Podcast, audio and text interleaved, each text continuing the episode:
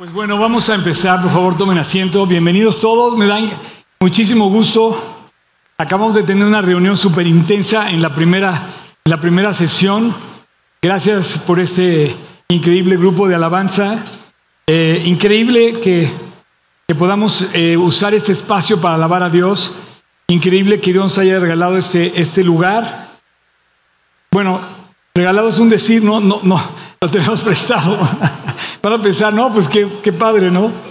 Este, y bueno, hoy, para los que están aquí por primera vez, me gustaría pedirles que no se espanten del tema. Eh, voy a hacer una pequeña advertencia, nada más que no te, o sea, no vamos a hablar de cosas a lo mejor conocidas que, tú te hayas visto en, la, en, la, en, las, en los evangelios, que hayas oído del mar de Galilea o de la multiplicación de los panes.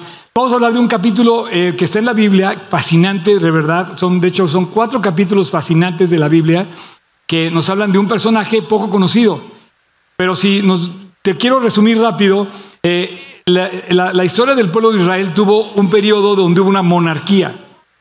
De, del año 1000 antes de Cristo al 586 antes de Cristo estuvo reinando eh, 40, 43 reyes.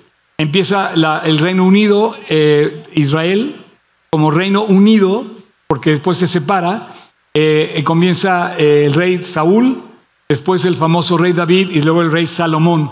A la muerte de Salomón el reino se divide y de ahí para hasta el 586 todo Israel sufre diferentes conquistas que son fascinantes, o sea, son una película que dura 600 años, más de seis siglos. Estamos en el siglo, en el último siglo de la historia del reino de Israel, en el penúltimo, casi penúltimo, antepenúltimo rey, que da la casualidad que es uno de los reyes buenos. Este rey se llamaba el rey Josías. Eh, este rey, eh, ¿se acuerdan lo que significa el nombre de Josías? Josías tiene un significado especial y vimos que significaba dos cosas. La primera es que Dios dice, justa, justamente, eh, ahí está. El, prim, el, primer significado de Josías lo vimos en la serie de seis capítulos que llevamos aquí. Hoy es el último. Los invito a que si no han visto los seis capítulos anteriores, de verdad lo vean. En el inicio, en el inicio, en el capítulo 1 vimos que significaba, Josías significa Dios me ayuda. Dios me ayuda. Y esto es muy significativo porque yo no sé qué estés pasando en este momento, pero quiero decirte que el mismo nombre del personaje, Dios es espectacular porque nos pega por todos lados la enseñanza. El nombre del personaje lleva en sí mismo la enseñanza. Josías, como lo vimos, hay una revolución allá adentro, ¿eh? Están levantando los niños. No, están felices, ¿verdad? Tenemos casa llena con los niños. Eh, gracias a Dios ahí sí hay aire acondicionado, entonces no, sí, sí respiran los niños. Ahí sí tenemos aire, aquí todavía nos falta. Pero bueno, el mismo nombre de Josías lleva la enseñanza implícita en el nombre. Acuérdense cuando vimos el capítulo 1 que él tuvo una infancia muy triste, muy dolorosa y muy difícil, porque su papá precisamente no fue el mejor papá. La Biblia aclara que el papá de Josías fue un mal hombre, así lo dice, fue un hombre malo y además era el rey. Y dice, el papá de Josías era el rey Amón y dice que era un hombre malo. Quiere decir que en su casa ni por equivocación se mencionaba la palabra Dios, es más, perseguía a Dios, el rey Amón. Pero él a los ocho años toma posesión del reino porque matan al papá siendo él un niño y toma posesión. Entonces, justamente el, el nombre dice, Dios me ayuda, lo ayuda a dos cosas. Fíjate qué increíble. Siendo un niño, Dios lo ayudó a pesar de su infancia. Cualquier parecido a la realidad de tu vida, voltea a ver a Josías. A pesar de tu difícil circunstancia familiar, Dios te ayuda. Y la otra cosa que Dios le ayuda es que, si tú recuerdas todos los capítulos anteriores, vimos que el reino de Israel vivía envuelto en maldad, idolatría, pecado y corrupción. Vuelvo otra vez, cualquier parecido a la realidad. Vivimos en un mundo corrupto, malo, perverso, mentiroso, oscuro. Es la verdad. Hoy parece una película de, de, esas del tiempo del fin. Mira, no, quiero ser amarillista, ¿eh? ¿Se acuerdan de ese, ese periódico Alarma en México? Bueno, pero si tú volteas a ver los últimos cinco días de la noticia en Europa, está de miedo. Los, los, disturbios en toda Francia se han extendido por toda Francia, han asaltado agencias de coches, tiendas Apple, han eh, bombardeado, quemado estaciones de policía. Está, estamos hablando de Francia, todo Francia. Pero hoy esto ya pasó a Bélgica, ya pasó a, Suiza. Si tú vieras una película de esas del tiempo del fin, caeríamos perfecto. Y eso nada más estamos hablando de supuestamente los países del primer mundo que tienen todo en orden. Pero vete a México. En México estamos sufriendo también mucha maldad. Y, y Josías, nada más quiero decirte, Josías hereda un país, el reino de una nación corrupta, corrompida, mentirosa, llena de maldad. Y el cuate, siendo un niño, decide que Dios lo va a ayudar y que Dios lo va a sacar adelante. En la sesión anterior, aquí había un niño de ocho años. ¿Cuántos tienes tú, Elías? Siete. Bueno, un niño de ocho años. Y el niño de ocho años subió aquí y me dijo, yo acepté a Cristo en mi corazón y quiero seguirlo. Pero haz de cuenta que era la réplica de Josías, o sea, era así como, le faltaba nada más que ponerle la corona, ¿no? Y tú dices, oye, ¿cómo un niño puede liderar una nación? Pues bueno, yo creo que creo que lo haría mejor que nuestro presidente actual. Honestamente, ¿eh? honestamente, sé que a lo mejor me está costando hoy mi, mi pellejo. Este, porque es lo que hace, es lo que hace justamente la, gente. Eh, no vamos a meternos. El caso es que significa Josías, Dios me ayuda. Pero ¿se acuerdan que tenía otro significado? Dios me ha salvado. Está increíble porque el, título del, nombre dice Dios me ayuda y quiero decirte que te puedes llevar tú la confianza. Yo cuando menos por los últimos 43 años de mi vida yo te puedo decir que Dios me ha ayudado y Dios me ha salvado. Ustedes saben, yo, tengo un restaurante, está a punto de cumplir 70 años de vida. Es el restaurante más antiguo de Polanco, nada más. Debería, debería de recibir un reconocimiento y más bien estoy luchando por sobrevivir, ¿no? Pues tanta cosa que pasa en esta, en esta alcaldía, este, competencia, permisos, un desorden, o sea, una cantidad de cosas, dices, bueno, pues ahí vamos, ¿no? Gracias a Dios. Dios me ayuda y Dios me ha salvado. ¿Lo puedo decir? Sí. Y me encanta predicarlo y quiero decirte que te lo puedes llevar tú también, Dios te puede ayudar a ti y Dios te puede salvar. Ahora, ¿cómo Dios salvó a Josías? No nada más así. Josías hizo algo que, se, que se, aseguró estar en la, voluntad de Dios, Él tomó decisiones. Porque tú podías estar aquí ahorita como, como estás y pensar que, que no pasa nada, estamos dormidos en medio de todo lo que pasa. No, no, no, tenemos que tomar decisiones. Lo que esté pasando en tu vida, tienes que tomar decisiones. Y esas decisiones te van a llevar a algo bueno o algo malo. Entonces, Dios me salva y efectivamente él tomó decisiones como niño. La primera decisión que tomó fue seguir a Dios y dijo, voy a seguir a Dios. Y en la sesión anterior había un chiquito aquí que se llama Darío y dijo, yo a los ocho años quiero seguir a Dios. Y lo acepté en mi corazón. Tomó una decisión, este chavito. A lo mejor tú tienes 80, 60, 40, 50, no sé, y no has tomado toda la decisión de seguir a Dios. Bueno, y la segunda cosa que tomó decisión para que lo ayudara fue limpiar. Josías empezó a limpiar su vida y la de toda su nación. Y bueno, Josías hizo que ese espectacular em, gobierno que él ejerce lo haya colocado a él en la genealogía de Jesucristo. Y tú lees la genealogía de Jesús, él está mencionado en la genealogía de Jesús. Es un rey descendiente de David, de la, de la, línea de Judá, que pasa entre las descendencias de uno y otro hasta por el, eh, el linaje de Ezequías y de David y de, y de Josías. Y de ahí viene Jesús. Bueno, entonces ese es el resumen en base a grandes rasgos de lo que hemos visto. Acuérdate que él tomó la decisión de limpiar, arreglar en la nación, implantó la Pascua, puso, puso, hizo la Pascua y cuidó de quitar todo lo malo que estaba en la nación y efectivamente Dios lo prosperó con eso. Ahora, yo te quiero decir que este no es un premio de consolación. sea, no es de que hayas perdido y que Dios te esté diciendo algo así como para consolarte ya que perdiste, no. Este es el triunfo magno de un Dios que sabe lo que está haciendo con tu vida y que tiene un plan para ti. Porque lo segundo que quiero decirte es que Dios tiene un plan. Pero en, pocos personajes como este, y lo dejé específicamente para este último episodio, Dios menciona que tiene un plan para Josías. Si ustedes recuerdan mis buenas explicaciones de los, siete, de los seis capítulos anteriores, les dije que Josías vive en el siglo 6.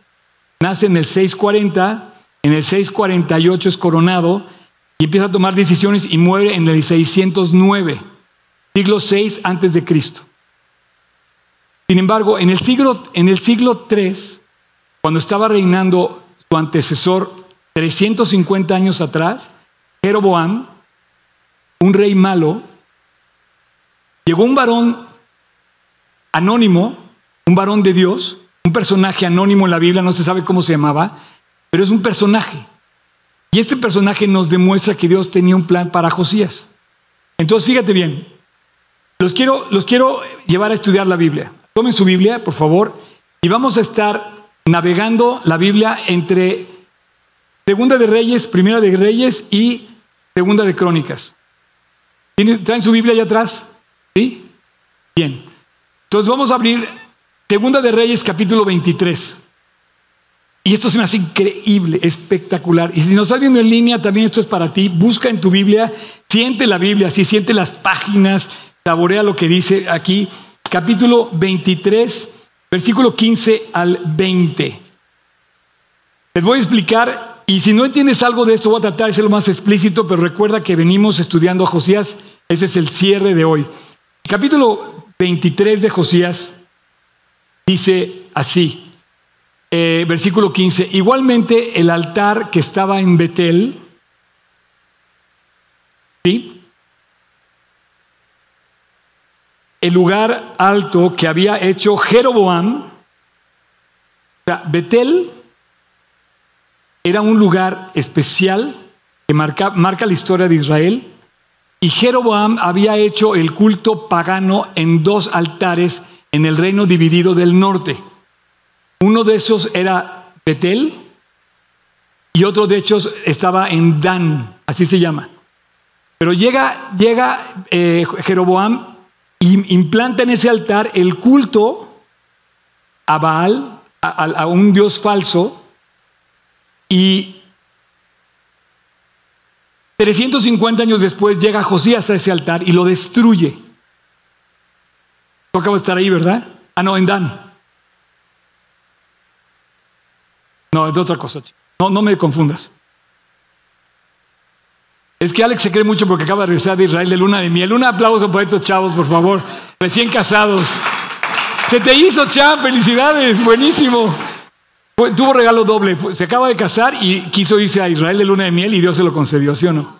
Exacto. Bravo, champ. Bueno, eh, seguimos leyendo. Dice, igualmente el altar que estaba en Betel y el lugar que había hecho Jeroboam, hijo de Nabat, el que hizo pecar a Israel, era un hombre malo. Aquel altar y el lugar alto destruyó, lo quemó y lo hizo polvo y lo puso en fuego a la imagen de, y perdón, hizo de fuego también la imagen de acera y se volvió Josías y venido a los sepulcros que estaban ahí en el mismo lugar, en el monte, envió y sacó los huesos de los sepulcros y los quemó sobre el altar para contaminarlo conforme a la palabra de Dios que había profetizado el varón de Dios. Señores, esto no lo iban a comprender si no se los explico. Pero todo lo que está escrito es fascinante. Resulta que llega Jeroboam, perdón, llega, llega Josías a Betel, encuentra el altar de Jeroboam y dice, destruyanlo. Pero no destruyanlo así de, no, háganlo polvo, desintégrenlo y quémenlo. Y luego dice, saquen de las sepulturas los huesos de los profetas que profetizaron aquí en este altar, saquen los huesos de las tumbas y quémenlos y háganlos polvo. ¿Y sabes lo que hizo con eso? Él tenía un plan y dijo, si yo agarro los residuos de la persona muerta y los esparzo en el altar, automáticamente estoy contaminando y garantizando que no se celebre ningún culto en ese lugar porque está contaminado. Y la ley judía decía que no podías celebrar ninguna fiesta para Dios en un lugar de muertos o contaminado por muertos o por restos de muertos o por cadáveres. Entonces los quema, los hace polvo, los hace cenizas y agarra las cenizas y las esparce por todo lugar y dice, señores, a ver quién va a adorar aquí. Ya no puede, estar contaminado el lugar. Automáticamente garantizó para siempre que no se volviera a usar el altar de Betel y hasta hoy, si tú vas a Israel, el altar de Betel no lo vas a encontrar. El altar de Dan sí, porque él estaba hasta el norte, no alcanzó a llegar hasta, el norte de Josías y no lo hubiera destruido también, pero sí destruyó el de Betel. Entonces lo fascinante es que tú en el 600 más o menos aprox, antes de Cristo, lees este pasaje y dice que agarró y quiso esto, esto y esto y esto. Pero eso sucede 350 años después, o sea, tres siglos y medio después, para que me entiendas, es como si ahorita se levantara Quetzalcoatl o no sé, de los, de los aztecas. Tenemos 500 y tantos años de historia en México, más o menos desde, la, desde, los, desde los españoles, ¿no? Imagínate que regresamos 500 años, 505 siglos, y, hablamos de uno de los, nuestros ancestros aztecas o mayas. Bueno, en este caso era parecido, 350, tres siglos y medio atrás, la Biblia profetizó de Josías. Y aquí es donde vas a darte cuenta que ese libro que tienes en la mano no es cualquier libro. Ese libro tiene un mensaje para ti, pero además tiene muchos mensajes históricos, arqueológicos, proféticos Vamos a leer primera de Reyes, capítulo 13, versículo del 1 al 10. Primera de Reyes, capítulo 13, versículo del 1 al 10. Lo primero que dice Primera de Reyes dice, he aquí, un varón de Dios, por palabra de Dios, vino de Judá a Betel. Está en el mismo lugar que Josías, pero 350 años antes. Todavía no nacía Josías. Y es un varón anónimo, dice que un varón de Dios, no se sabe el nombre, no sabemos quién, cómo se llamaba. Es un varón de Dios, vino a Betel. Estamos hablando del mismo lugar. Y estando Jeroboam, el rey malo, junto al altar para quemar incienso, o sea, Jeroboam incitó a la gente a quemar incienso en el altar de Betel, un altar pagano. Aquel varón clamó al altar diciendo, altar, altar, así ha dicho el Señor, he aquí, que a la casa de David, señores, ¿me ayudan a leer? ¿Me pueden ayudar a leer, por favor? Nacerá un hijo llamado Josías. Señores, esto no es más que una profecía 350 años perfecta, que dice, van a hacer un cuate que se va a llamar Josías y va a levantarse un cuate y además ese cuate va a quemar a los, a los huesos de los profetas, va a destruir el altar y tú lo vas a ver. Fíjate, dice, el cual Sacrificará a los sacerdotes en los lugares altos que queman sobre ti incienso y sobre ti quemarán los huesos de los hombres. ¿Qué es lo que dice 300 años 50 después que hizo Josías? Versículo 3. Y aquel mismo día, o sea, el rey malo, de repente escucha al varón que llega ahí y dice, tú rey, es como si fueras a la mañanera y le dijeras, y de repente quedara, no, es en serio, Ve, dice, y aquel mismo día hubo una señal diciendo, esta señal em, es la señal de que Dios ha hablado conmigo. He aquí que el altar se quebrará. O sea, tú, Jeroboam, vas a ver en este momento que el altar que estás levantando se va, a quebrar. Y se va a derramar las cenizas. Y cuando el rey Jeroboam oyó la palabra del varón de Dios, mandó llamar a, la, a la Guardia Nacional y dijo, atrápenlo. Dice, el varón de Dios que había clamado contra el altar extendió la mano y dijo, préndanle. Entonces el, rey agarra y dice, agárrenlo, agarren aquí a, ¿cómo te llamas? A Fer, ¿no? ¿Pero qué crees? En ese momento se le queda la mano engarrotada y dice el rey, oye, ¿qué onda? Ve, prendiendo. Y la mano que había extendido contra Fer, contra el varón de Dios, se le secó y no la podía mover. Se le queda así. Y entonces se quiebra el altar, fíjate, y el altar se quiebra, se derrama la ceniza conforme la señal del varón de Dios, y el cuate veía que se estaba cumpliendo lo que había dicho el varón de Dios. Se acababa de quebrar el altar, se derrama la ceniza y él no podía mover la mano, y entonces Entonces respondió el rey y le dijo al varón de Dios, te pido que le ruegues a la presencia de Dios y ores por mí. Entonces el varón de Dios le dijo, ah, pues no que muy machín. No que muy, muy. ¿Cómo? En ese momento que, el rey malo hizo esto, Jeroboam se queda engarrotado. A mí ya me duele la mano estar así. Se le queda engarrotada la mano y le dice, por favor, ora a tu Dios, a Dios, y dile que me restaure. Y entonces este varón de Dios, misericordioso como es todo aquel que vive para Cristo, dice que oró a Jehová y la mano del rey se restauró. Y quedó como antes. Y entonces el rey le dice, oye, quédate conmigo. Luego, luego agarró y como buen político dijo, no, pues me conviene, imagínate lo que, lo que el cuate dice, lo hago, ¿no? Entonces voy a poder decirle, haz esto y lo... Y el cuate efectivamente lo había obedecido, le dijo, restaura mi mano, la restauró. Le dijo, quédate conmigo, versículo siguiente, le dice, y el rey le dijo al varón de Dios, ven, quédate en mi casa y comerás y yo te daré un presente. Cualquier parecido con las 4T es una mera coincidencia. Y el rey, el varón de Dios, le dijo, ni aunque me dieras la mitad de tu casa, voy a caer en seguirte la corriente. Le dice, no me voy a tu casa, no voy a comer nada, dice, porque, dice, no iría contigo, ni comería pan, ni bebería agua en tu casa. Eh, versículo 9, porque así me dijo Dios, no comas pan, ni bebas agua, ni regreses por el camino que está aquí. Y el versículo 10, y regresó pues por otro camino y no se volvió a saber nada de él hasta 350 años después, cuando Josías nace, cuando va al Betel y empieza a destruir el altar y de repente le dicen, oye, aquí está la tumba del varón de Dios que había hablado de ti. Y entonces seguimos leyendo, vamos a volver por favor al capítulo 23 de Segunda de Reyes, en el versículo 17. Vamos a leer el final del versículo 16 para ubicar. Y dice, em, lo, que quemó sobre el altar para contaminarle conforme a la palabra de Jehová que había, hablado, que había profetizado el varón de Dios, el cual había anunciado esto. Y después dijo, ¿qué monumento es este que veo? Dijo el rey. Y los de la ciudad le respondieron, los de Betel, ah, este es el sepulcro de aquel varón de Dios que vino de Judá hace 350 años y profetizó estas cosas que tú estás haciendo ahorita. Está impresionante.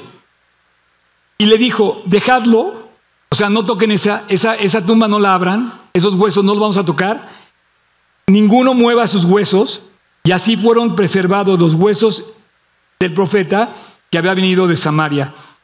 Y todas las casas de los lugares altos estaban en la ciudad de Samaria, las cuales habían hecho los reyes de Israel para provocar a ira, las quitó también el rey Josías e hizo de ellas eh, como había hecho en Betel. Y bueno, dice, y mató a todos los profetas, sacerdotes de los lugares altos que, que ahí estaban, y quemó sobre los huesos, y quemó sobre el altar los huesos de los hombres y se volvió a Jerusalén. ¿Qué estamos viendo ahorita? Dios tiene un plan espectacular y levantó un profeta anónimo que había profetizado sobre él mismo. Tú imagínate que de repente veas que tu nombre está profetizado, escrito 350 años antes que tú nacieras y que ves ahí tu nombre. Y el cuate dijo, wow, estoy haciendo la voluntad de Dios que además estaba profetizada sobre mí. Entonces, por un lado vemos que Dios cumplió su plan, cumpliendo lo predicho, lo que había dicho él, se había anticipado a hablar de él y Dios tenía un plan. Por otro lado, el plan de Dios también era que él iba a limpiar a todo Israel.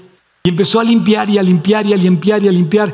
Y entonces empezó a limpiar la nación de tal manera que, que, el pequeño Judá se volvió un pequeño núcleo, una burbuja en, en, el Medio Oriente que estaba prosperando, que estaba a salvo, que estaba fuerte, que estaba, la gente estaba viviendo bien. Y él se volvió un líder amado y por 31 años, por 31 años gobernó una nación a la cual eh, toda la nación amó. Él también, mientras limpió, acuérdense qué hizo, celebró la, la Pascua. Bien, entonces de esta manera tú ves que esto estaba profetizado del rey Josías y Dios cumple un plan. Ahora, ¿eso a mí de qué me sirve comentártelo a ti? Bueno, te quiero recordar que Dios también tiene un plan para ti. Y yo quiero también que tú cumplas ese plan que Dios tiene profetizado para ti, un plan de bendecirte, un plan de caminar contigo. A veces el plan no camina como tú lo quieres. Pero te puedo contar, para lo menos mi experiencia, 43 años después de haber invitado a Cristo a mi corazón, yo te puedo decir que Dios ha cumplido mucho más abundantemente lo que jamás imaginé que iba a hacer conmigo. Ahora, antes de pasar al meollo de este tema, quiero decirte que eh, hay, una, hay, un, hay un paréntesis que quiero hacer, porque a Josías le habla a Dios dos personajes medio especiales y singulares. Una es la profetisa Hulda, que reservé esta enseñanza para hoy, la profetisa Hulda, y otra es el, faraón de Egipto, Necao II, que le dice, ¿se acuerdan que lo vimos la semana pasada cuando hablamos de Armagedón? El faraón le dice, no voy contra ti, Dios me dijo que fuera a atacar a Siria, ¿se acuerdan que expliqué todo esto? Nada más lo quiero mencionar. Pero curioso, a Josías le habla un incrédulo. Y quiero decirte que muchas veces Dios a través de circunstancias se presenta contigo para animarte a acercarte a Dios. Pero también le habla a través de la profetisa Hulda. Entonces vamos aquí, por favor, en, em, en em, Segunda de Crónicas 34. No te desesperes, por favor, espero hacer, lo mejor posible. Capítulo 34, versículo 24 al 28. Eh, de hecho, vamos a leer de a partir del versículo 22. Dice, entonces Hilcías de Salum, perdón, entonces Hilcías y los reyes y, y los del rey fueron a Hulda. Fueron a Hulda profetiza, mujer de Salum, hijo de Tikba, hijo de Arjas, guarda de las vestiduras, la cual moraba en Jerusalén, en el segundo barrio, eh, y le dijeron las palabras antes dichas. Si tú vas hoy a Jerusalén, yo creo que ella vivía en la parte alta de Jerusalén, eh, porque era, el, digamos, el barrio, me imagino, donde vivía ella, era un barrio como, como Polanco, es decir, de, Jerusalén. Ella vivía ahí y era un personaje al cual van a buscar. Esto es extraño porque no lo ves eh, normalmente en la Biblia, no ves a mujeres profetizando, normalmente ves a profetas, pero aquí se presenta una mujer extraordinaria. Y sí, hay mujeres extraordinarias en la Biblia. Esther es otra, Ruth es otra, María es otra, María Magdalena es otra, eh, la madre de Timoteo y la abuela de Timoteo es otra. Hay mujeres que, se, que, recalca la Biblia. Pero en este caso, Hulda era una profetisa que le dijo una profetía especial. Vamos a leerla el, hasta el versículo 28. Dice, versículo 24. Y ella, perdón, he aquí, He aquí, yo traigo mal sobre este lugar. La profetisa dice dos cosas, una mala y una buena. Vete acostumbrando, cuando leas la Biblia vas a encontrar cosas malas que dicen que le pasan a aquellas personas que no hacen lo que dice la Biblia y cosas buenas que dicen que le pasa a aquellas personas que hacen lo que dice la Biblia. Entonces a lo largo de la Biblia tú vas a encontrar la bendición y la maldición. Vas a encontrar lo malo y lo bueno. Sigue lo bueno. ¿Estamos de acuerdo? Ok. He aquí, yo traigo mal sobre este lugar, sobre los moradores de Jerusalén y todas las maldiciones que están escritas en este libro delante del rey de Judá, versículo 25, por cuanto que no han hecho lo bueno, han ofrecido sacrificios a doces ajenos, han provocado a ir a Dios, todas las obras en sus manos han hecho lo malo, por tanto, se derramará mi ira sobre este lugar y no se apagará. Hulda le dice a los enviados del rey, le dice, porque la nación no ha hecho lo correcto, Dios va a destruir Jerusalén. Veinte años después estaba destruida Jerusalén por los babilonios. Y yo te puedo decir lo mismo y se lo quiero decir también al presidente. si México no corrige sus caminos, Dios va a destruir México. Si tú no corriges tu camino, Dios va a destruir tu vida porque lo que hagas mal va a cosechar mal. Y estamos acostumbrados a caer en la corrupción, a darle rienda a la solución, a la, solución por medio de la corrupción. Estamos acostumbrados a mentir, estamos acostumbrados a llegar tarde, a no pagar las deudas, a decir mentiras, a copiar en el examen. Triste México, tristemente México tiene una trayectoria, una como que, como que nos ubican con tranzas, con, narcos, con, con violentos, con mentirosos, con impuntuales. champion, por favor, levanta el nivel de tu país. No lo hagas. Te lo suplico. ¿Dónde estás? ¿Dónde están ustedes? No sé dónde estén, pero donde estás, levanta el nivel de tu país. Di la verdad. Trabaja con excelencia y pon primero a Dios. Y entonces vas a ver cómo este país va a brillar entre las naciones. Entonces le dice la profecía, Jerusalén, no hay remedio. En unos años va a estar destruido. Y le dice algo más, versículo 27. Le dice, mas al rey de Judá, que os ha enviado a mí a consultarme, le vas a decir, el Dios de Israel te dice, porque tú oíste las palabras de este libro y tu corazón se conmovió y te humillaste delante de Dios al oír sus palabras sobre este lugar y sobre sus moradores y te humillaste delante de mí y rasgaste tus vestidos y lloraste en mi presencia, yo también te he oído, dice Dios. Entonces le dice, a ti te va a ir bien. El país se va a destruir, pero yo te voy a guardar a ti porque tú qué hiciste? Escuchaste la voz, respondiste al llamado, te humillaste ante Dios. Señores, ¿cuándo han visto ustedes que en Palacio Nacional alguien se haya humillado delante de Dios? ¿No deberíamos volver a poner de moda a Dios en nuestro país? ¿No deberíamos de traer a Dios a nuestro país? Lo estamos sacando de todos los lugares. Hay algunos lugares donde ya no se puede mencionar a Dios. En Europa, aparte de todo lo que está pasando, las iglesias europeas hoy son antros, restaurantes o hoteles, porque la gente ya ni en las iglesias alaban a Dios. Por supuesto que no podemos sacar a Dios de nuestra nación. Necesitamos una nación que ame a Dios, que tenga los principios de Dios.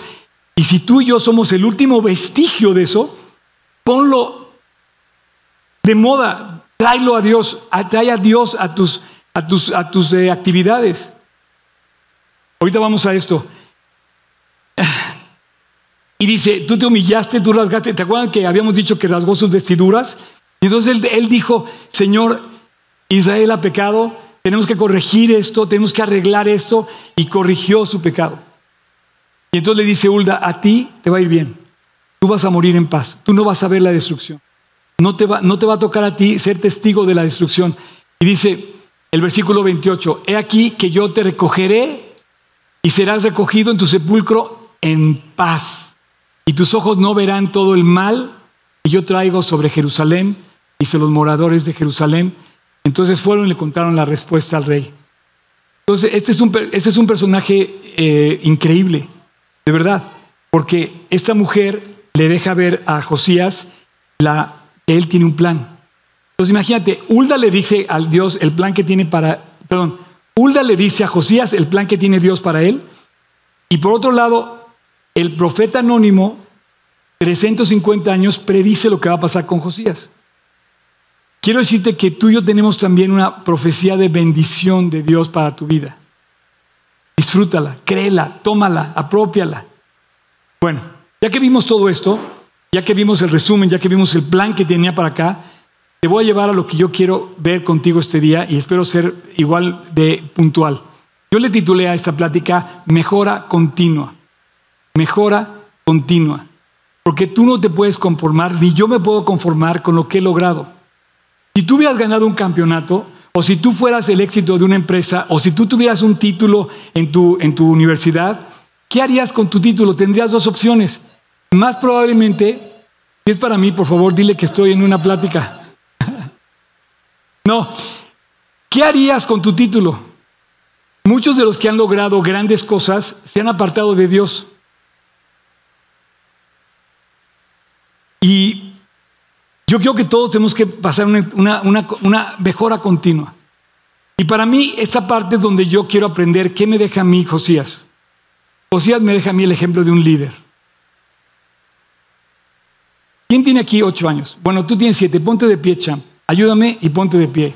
Y quiero un aplauso para el joven más joven de esta plática de hoy. Quédate ahí, quédate ahí, ¿ok? ¿Quién tiene ocho años? ¿Quién tiene ocho años? Por favor, ponte de pie, por favor. ¿Quién tiene nueve años? Por favor, pónganse de pie y quédense de pie. Nueve, diez, diez, diez a la una, once, once años, doce. Por favor, tiene que haber alguien de 12. 12, 13. 13, 14. 14, ¿dónde está? ¿Dónde está? No, no, no, no, allá adentro no, no. Aquí, aquí. ¿Tú tienes cuántos? 13. Ok, bien. 14. Bien. 15. No, no, quédate de pie, quédate de pie. Los voy a bendecir ahorita. Espérame, espérate, quédate. 14, 15, 16. Bien, allá, quédate allá también, Emil, atrás. 16, 17. Por favor, 17. Bien, gracias. 18. Quédense de pie. Buenísimo. 19. 19, Cham. Te ves como 19. Y 20. ¿Quién tiene 20? Temiense levantar los de 20. Va. Por favor, no se sienten. Les agradezco que me ayuden a predicar esto. Les quiero decir, ustedes son líderes en potencia. O quizá ya son líderes actualmente. Y les quiero pedir a ustedes, desde, desde, desde ti, este, Elías, si tomamos el ejemplo de este chavito Tú puedes bendecir a muchos a tu alrededor. Tú puedes caer en la trampa de la escuela para que copies o puedes ser ejemplo para que estudien. Depende de la decisión que tomes. Este mundo nos está enseñando a tomar las buenas decisiones como si fueran malas. Este mundo nos está diciendo hoy que no hagas lo bueno, que hagas lo malo. Y este mundo nos está diciendo hoy, nos quiere cambiar el pensamiento para pensar que lo malo es bueno. Acabamos de concluir un mes donde nos han dicho que lo malo es bueno y que tenemos que aceptarlo. Pues yo me rehúso a aceptarlo. Pero tú también vas a ser tentado en la, en la escuela, en tu casa, a caer en la grosería, en la tentación, en el copiar, porque te van a llegar con la trampa. En mi escuela, por ejemplo, las trampas se llaman violaciones. No se llama copiar, se llama violaciones, que al final de cuentas es copiar. No lo hagas. Porque tú estás llamado a bendecir. Y si tú quieres ser un líder, yo estoy seguro que si eres fiel en lo poco, Dios te va a poner fiel en lo mucho. ¿Y qué es un líder? Bueno, es eso, es alguien que bendice con su vida a otra persona. Y que continuamente te conforma, no, está creciendo, está evolucionando, está avanzando se cayó, pues se levanta. Se equivocó, corrige. Debe algo, lo paga. Y entonces, señores, yo no sé, y señoras, futuras señoras, este, y señores, no sé en dónde Dios los va a poner, pero estoy seguro que quizá entre ustedes esté el próximo presidente de la República. Y están tomando decisiones ahorita. Y me gustaría que aquí saliera el próximo presidente o presidenta. Gracias. Esa es la primera, esa es la primera que te quiero decir. ¿Qué, ¿Qué, es un líder? Bueno, un líder justamente es eso, alguien que ayuda a otros y que aplica para que otras personas hagan lo bueno, no hagan lo malo. Si tú, si, tú como líder invitas a alguien a copiar en tu examen o a hacer trampa en algo, no eres un líder, eres un delincuente. No, no te confundas. Lo malo es malo. Y lo bueno es bueno. Si tú eres, tú, tú, tienes un liderazgo e invitas a la gente a hacer algo malo en tu escuela, no eres, un líder. Eres un cuate que posiblemente lo van a expulsar.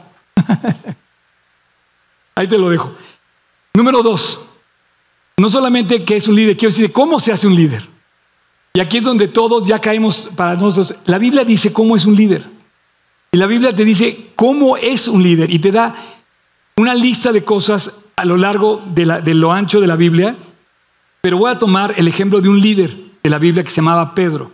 El apóstol Pedro, Dios le dijo, tú serás Pedro y sobre esta roca edificaré mi iglesia. ¿Estamos de acuerdo?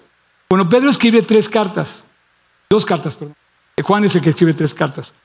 En su segunda carta, Pedro describe lo que es el liderazgo de un hombre de Dios. Y pone una serie de principios, hace una lista de principios que yo quiero leer junto contigo. En la carta de Pedro dice, por tanto, en la primera carta de Pedro, versículo, si quieres, puedes abrir segunda la segunda carta de Pedro y puedes eh, leer conmigo a partir del versículo 5 eh, lo que es un líder y qué, qué características tiene un líder. El capítulo 1, versículo 5 al 8 este líder que es Pedro te dice que es un líder. Y entonces dice la carta, vosotros también poniendo toda diligencia por esto mismo, y entonces dice, añadid. Y hay una lista de cosas que suma, añade. O sea, trae esto y esto, y trae esto y esto, y trae esto y esto otro. Entonces dice, un líder suma cosas. Lo primero que pone es la fe. Dice, añade a tu fe virtud.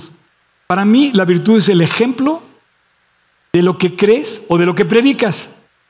Porque si a mí me vieras hablando groserías o tomando o haciendo cosas, dirías, ah, mira qué bonito ejemplo da el pastor, o qué puedo tomar, o, o sea, yo, yo te voy a guiar con mi ejemplo a la fe que creo.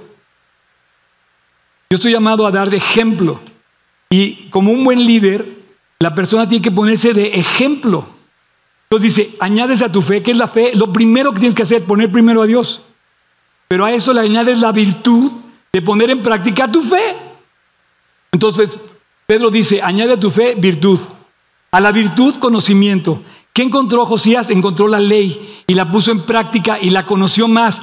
Tú no puedes ser un líder si tú desconoces, no conoces la palabra de Dios. Entonces dice, añade a tu fe virtud, a la virtud conocimiento y vas conociendo. Al conocimiento dominio propio. ¿Qué es el dominio propio? En una palabra, dominio propio, ¿quién dice? ¿Quién dijo? ¿Control? Control. Bien, Chan. Para mí, dominio propio es control. Contrólate, por favor, Chan. Muchos de, tus, muchos de tus fracasos o de mis fracasos han sido porque no me he controlado. Algunos tienen que controlar, por ejemplo, su tarjeta de crédito y controlarla. Han perdido el control, ¿no? Han perdido el control de su temperamento. Han perdido el control de sus antojos, no sé. Dice, entonces vas añadiendo, vas sumándole la lista del líder. lo primero es tu fe. Lo segundo es que sea coherente tus acciones con tu fe. Entonces dice, añade a tu fe virtud, a la virtud conocimiento, al conocimiento dominio propio y al dominio propio paciencia. Fíjate que esto es parecido a lo anterior, pero para mí la paciencia es el dominio de tus emociones. Tus emociones te dejan, te traicionan, tus emociones te llevan a cometer errores. Las emociones, las emociones número uno que te llevan a cometer errores se llaman prisa, porque no tenemos paciencia. Y la prisa es la, la cuna de muchísimos errores en la vida de, las personas y de los líderes. Por cometer errores, perdón, por, por andar con prisa, podemos cometer muchos errores. Más de una vez puedes identificar que tus decisiones apresuradas te llevaron a cometer un error. Entonces dice, añade al dominio propio paciencia, a la paciencia piedad. Esa parte aquí es donde ya entra Dios. Porque te das cuenta que no puedes. No puedes con el dominio propio, no puedes con la paciencia, no puedes con la virtud, no puedes con la fe, no puedes con nada. Entonces dice, añade la piedad. ¿Qué es la piedad? Pues el deseo de buscar a Dios. Señor, fracasé. Tú sabes qué pasó, tú viste la situación, tú sabes qué estoy pasando. Yo, en lugar de renegar, me vuelvo un hombre piadoso que busca a Dios y digo, Dios, tú sabes, si tú estoy en tus manos. Si fracasé, si triunfé, si hice lo bueno, si hice lo malo, si me equivoqué, si me caí, si tropecé, si cometí errores, si no cometí errores, Señor, tú y yo quiero caminar juntos. Esa es la piedad, caminar con Dios. A la paciencia añade afecto fraternal y esto está increíble. Cham. Cham, por favor, no sé si al lado de ti está sentado tu más grande amigo quizá o tu más grande amiga. Hay un afecto fraternal con la persona que, te, que tú convives. Y ese afecto fraternal lo vemos en la vida de Josías con sus amigos. ¿Sus amigos quiénes eran? A ver, díganme un amigo de Josías. Jeremías, bien. Otro, Sofonías, bien. Otro, Ilcías, Hulda. O sea, eran sus amigos y todos se ayudaban a buscar a Dios. Tú tienes alrededor ahorita tuyos personas que te quieren para ayudarte a acercar a Dios. Estás al lado de personas que, que son, que tienen un afecto fraternal para el bien. Y estoy seguro que un, hombre, un hombre de Dios, un líder, tiene afecto fraternal para bien, para el bien de su gente. para el bien de sus cercanos y de sus lejanos. Un, líder tiene afecto fraternal por los que están a su alrededor. Un líder no hace nada en contra de la gente que ama. Yo me imagino a Josías y a Jeremías, chavitos así, un poquito más grande que Elías, me los imagino orando juntos. Oye, Jeremías, es que está durísima la corrupción allá afuera. Bueno, vamos a orar. Y entonces se juntaron al bien, a la oración que la oración que bendice, la oración. Yo imagino esa amistad que, a ver, espérate, primero vamos a buscar a Dios. Y entonces construyes con afecto fraternal, construyes tus amistades y construyes tu futuro con buenas amistades. Si ustedes tienen un maestro que les habla de Dios, ámenlo, búsquenlo, aprecienlo, cúmplanle, no lleguen tarde a su discipulado, a su estudio de la Biblia. Es un afecto fraternal mínimo que deben tener. Y al afecto fraternal termina diciendo amor. Y todo lo que hizo, todo lo, quiso, todo lo hizo eh, eh, Josías, lo hizo por amor a su nación.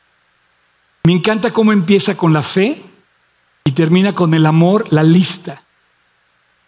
O sea, comienzas con Dios y terminas para amar para amar a tu nación como rey. Él quería amar a su nación. Y te digo algo, la gente de Israel, la gente de Judá, lo apreció a tal grado de que todavía los judíos, todavía hoy los judíos en sus sinagogas, celebran a Josías, recuerdan a Josías y endechan a Josías, porque les enseñó a la nación a buscar a Dios, porque hizo obra, la obra que hizo Josías en la nación, la hizo para bien.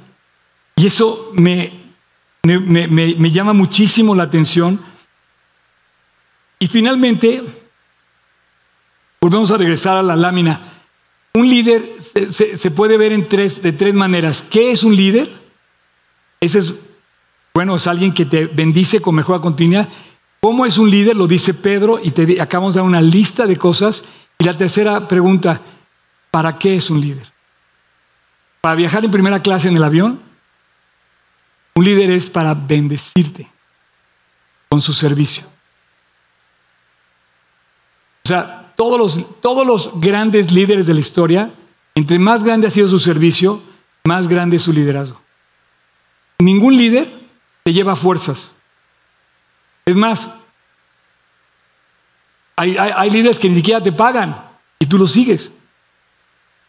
Pero ese servicio es el que honra a Dios. Y aquí, obviamente, el ejemplo supremo es Cristo, cuando, cuando habla de los pámpanos, ¿no? En, en, Juan 15, 5 dice, yo soy la vid, yo soy el líder, yo soy la, eh, yo soy la raíz de la vid, de la planta, yo soy la vid y ustedes son los pámpanos. ¿Qué quiero? Quiero que ustedes den fruto, no yo. Quiero que ustedes lleven el fruto.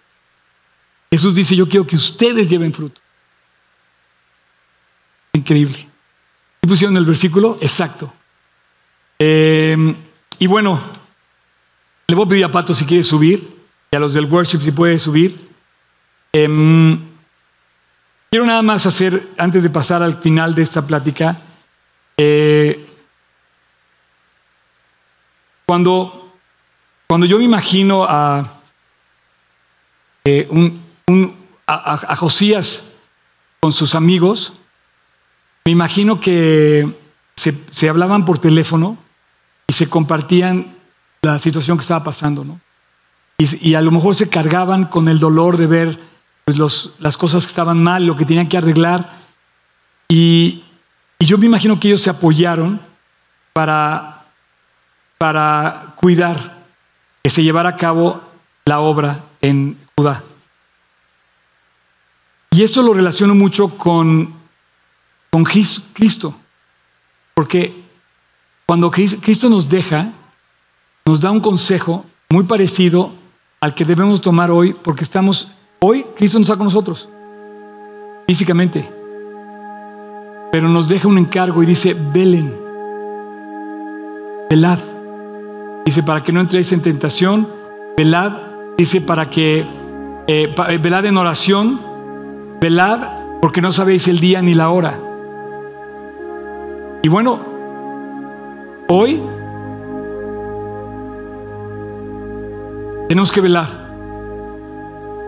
Y, yo quisiera concluir esta, esta mañana eh, con,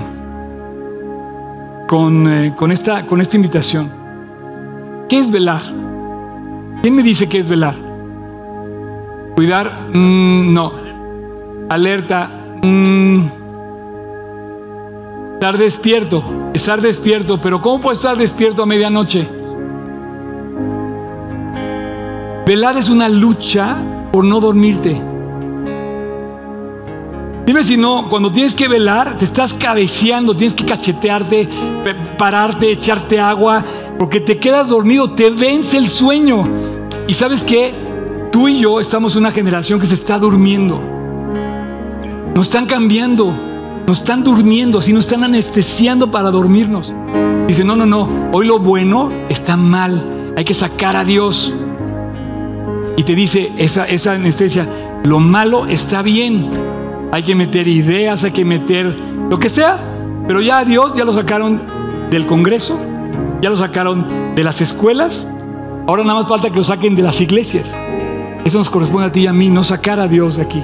Yo quisiera que esta historia de Josías nos saque a ti y a mí más fuertes para siempre. Nos están, nos están anestesiando con algo que ya es prácticamente inseparable, que se llama celular. Y eso lo vamos a tener un día injertado en las venas. Y ya no lo están metiendo, ya no están metiendo todo. El aparatito ya está dentro de nosotros. No te levantas sin el celular y no te acuestas sin el celular. Digo, si eres un ser humano igual que yo, creo que estamos en las mismas. Pero nos están anestesiando. Por favor, no te duermas. Por favor, despierta. Y quiero terminar esta plática con mi conclusión de Josías. Josías tiene un llamado y tiene un final. Su llamado es una alerta para ti y para mí. Su plan se cumplió, pero nos dice aguas de decirle a lo malo bueno, aguas de no responder al llamado.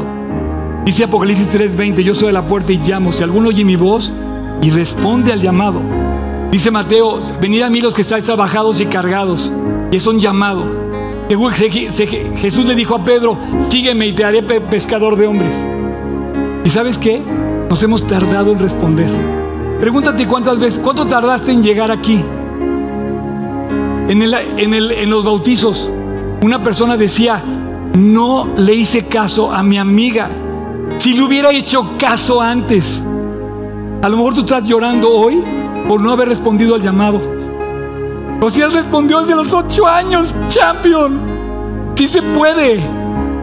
Él es el ejemplo de que no importa la maldición que hayas tenido de pasado, tú puedes bendecir tu futuro. Si llamas, perdón, si respondes al llamado de Dios.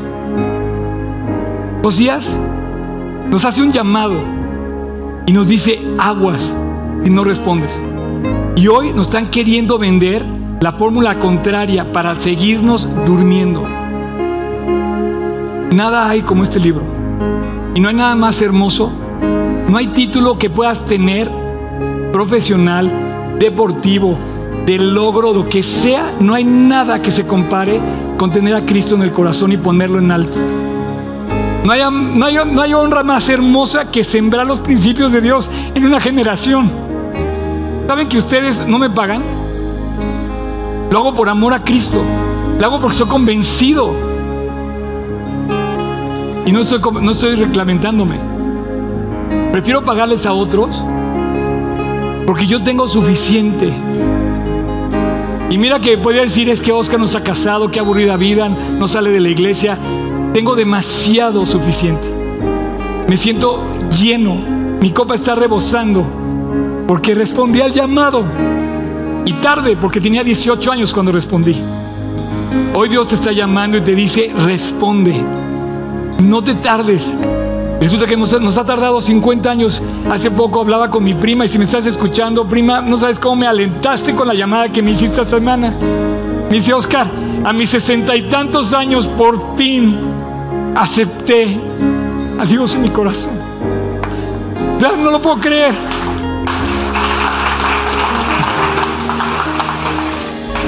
Y aquí es donde entras tú.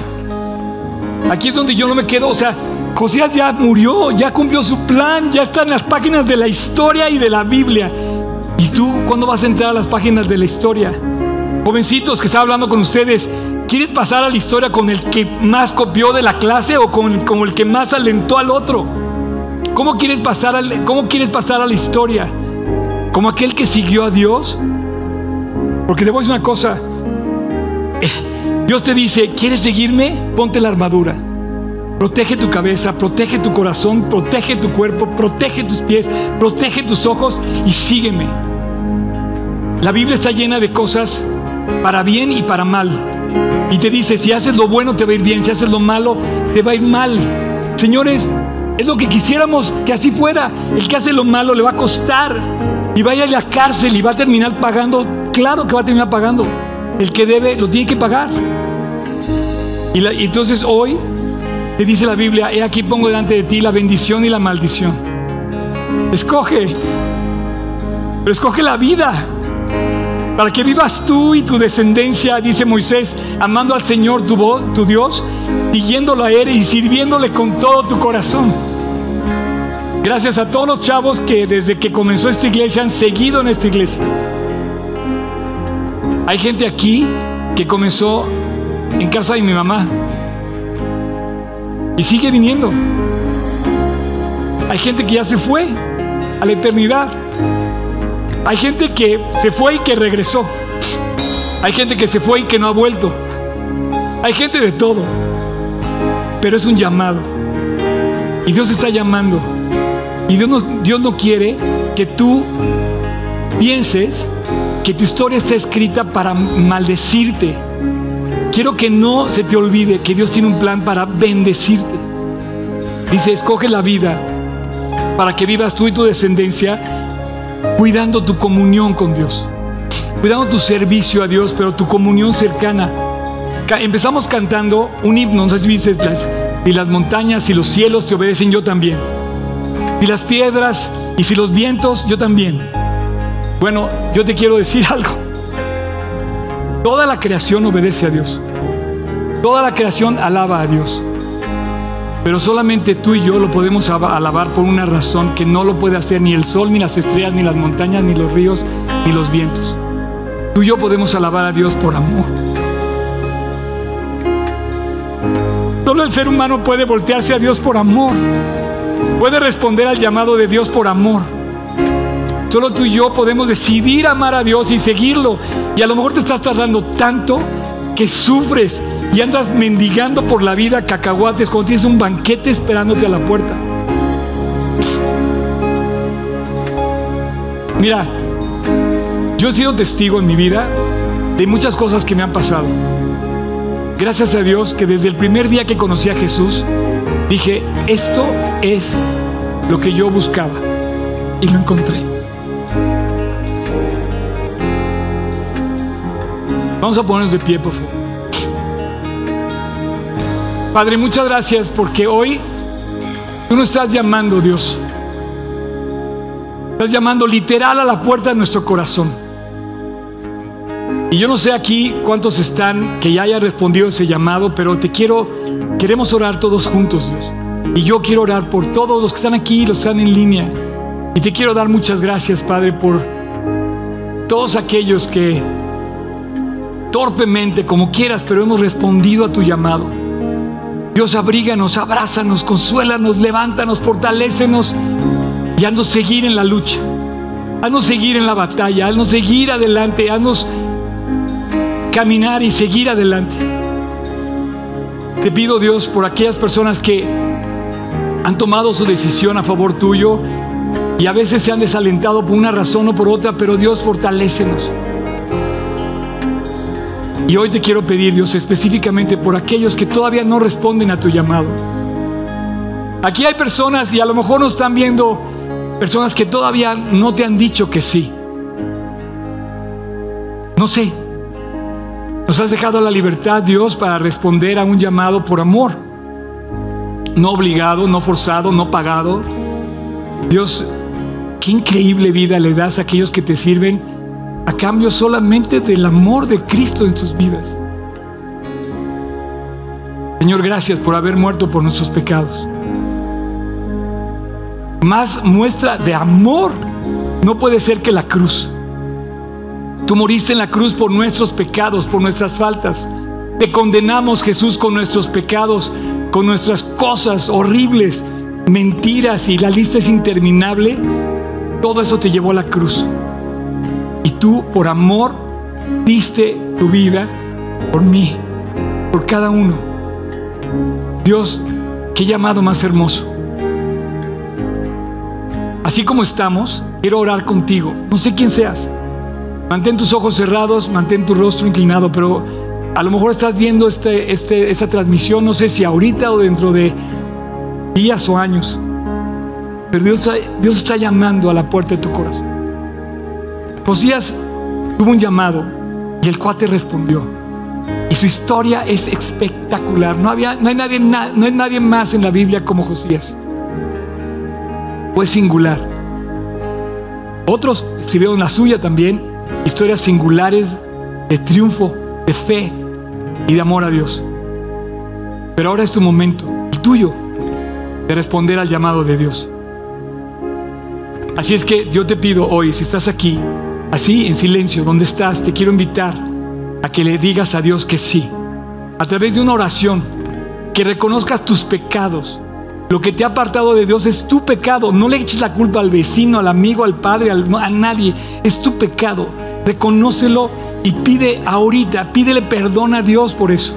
A lo mejor ni siquiera te acuerdas de todo lo que has hecho, pero es tu momento de responder al llamado de amor de Dios de la cruz del Calvario. Dice la Biblia, he aquí estoy a la puerta y llamo. Si alguno oye mi voz y abre la puerta, entraré a él. Yo te invito hoy aquí a que le abras la puerta de tu corazón a Dios. Y lo primero que le pidas, le digas, Señor, perdóname porque yo soy el malo de esta historia. Cámbiame, límpiame. Así es que si tú quieres así, cerrada, cerrada tus ojos, voy a orar y tú en tu corazón, ahí en silencio, repite conmigo, Señor Jesús, te pido perdón. Y te pido que entres a mi corazón. Quiero decirte que sí y quiero invitarte a mi vida. No te merezco, Dios. He pecado. Te pido perdón. Te pido que me limpies de tanta cosa mala que he permitido en mi vida. Y te pido que me cambies. Que me dejes seguirte y andar en tu voluntad. Límpiame, Dios, cámbiame. Entra a mi corazón, Jesús. Y a partir de hoy,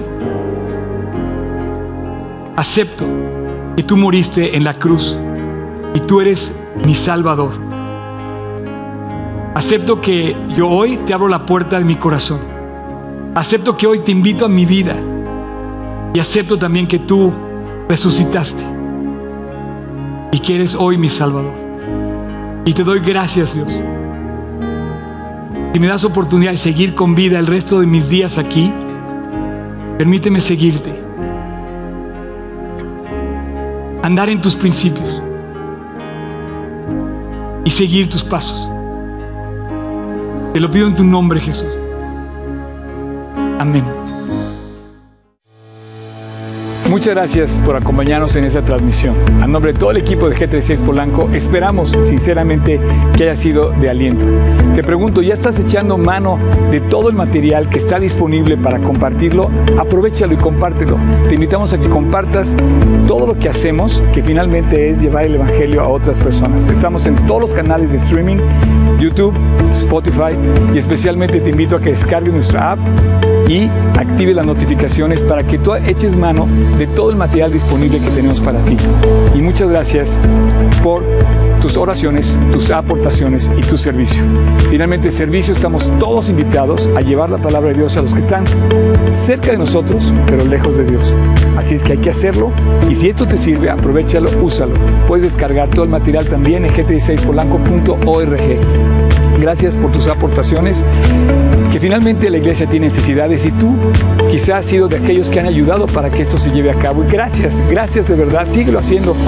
No estoy pidiendo dinero de ninguna manera, es con toda libertad, pero si tú te quieres sumar, súmate en gt16polanco.org diagonal aportar. Finalmente, muchas gracias por tus oraciones. La iglesia debe ser casa de oración y Dios nos invita a ser casa de oración. Así es que no dejes de orar para que Dios nos guarde limpios, fieles y asidos a la palabra de Dios. Súmate orando, aportando, sirviendo y nos vemos hasta la próxima. Dios te bendiga.